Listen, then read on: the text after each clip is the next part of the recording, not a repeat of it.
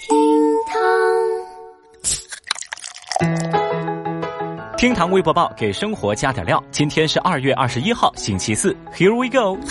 根据日前由法国国会通过的一项修正案，为了宣扬同性平权，未来在法国的所有中小学当中，正式文件上都会将爸爸妈妈这种称呼和说法呢改变为家长一。家长二，当然，这仅仅指的是官方文件上的表达，并不影响人们的日常称呼。但是这个事情引发的争议一点都不小。在法国呢，有人就说这是对性少数群体的最大关怀，但更多人对此表达了反对。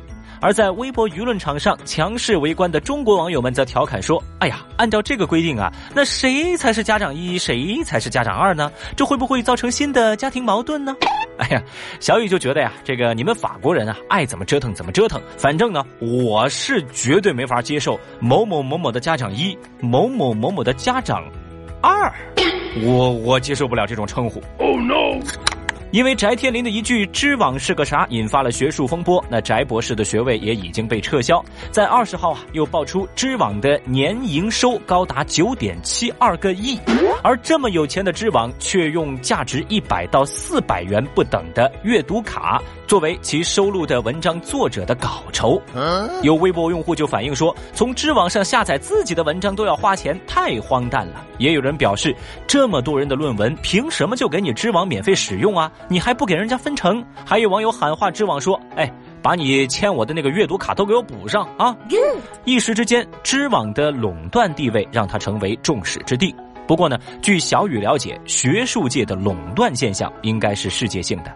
全球最大的科学出版集团之一艾斯维尔也是玩的这种套路，甚至更加过分。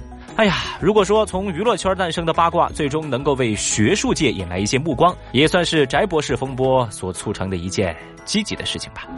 二十号，一条美国国家航空航天局要招聘宇航员的消息火爆网络。消息说，NASA 需要招聘一个有幽默感的宇航员。在未来火星之旅的任务当中，来负责调动气氛、鼓舞士气。因为火星的旅行啊，长达两年，NASA 需要那种爱开玩笑、很幽默的人加入到其中，帮助团队凝聚人心、弥合分歧，确保任务能够成功。团队啊，将会在二零三零年左右出发。这条微博的评论区十分的热闹，有人说我投票给沈腾，也有推荐翟天临去的，还有赞成憨豆先生去应聘的。一时间啊，大家都开动自己的小脑筋。哎，那如果说决定权在您的手上，您又会让谁来担当这个幽默宇航员的角色呢？欢迎来评论区留言，打开您的脑洞吧。二十号，有网友爆料说，江西赣州的一所高校给即将毕业的学生安排二十八人的豪华大寝室，还是大学生活动中心改造的，甚至啊，两个人用一张桌子。学生就觉得这个住宿环境太差了，还表示说学校这是要把我们当猪来养吗？该校的学生还表示说，学校规定说，如果你们学生不住这儿的话，那你们就毕不了业哦。对此呢，校方表示，目前招生情况很好，宿舍呢是不够住，正在加紧新宿舍的建设。对此呢，微博网友们无情的指出，一个猪圈都不可能同时有二十八头猪的好吧？哎呦，我的天哪！我在想啊，一个寝室住下二十八个人，如果这个寝室啊全是女生，那怕是又够拍一部《甄嬛传》了。而如果这个寝室全是男生的话，那到了晚上，这岂不是大型打呼噜交响乐现场？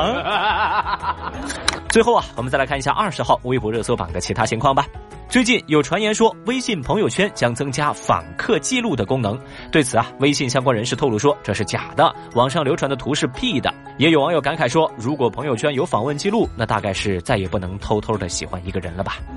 有媒体报道说，大众点评这个很熟悉的品牌啊，即将迎来变数，就好像摩拜单车被收购之后，现在更改为美团单车一样，大众点评有可能会被改名，甚至直接被放弃。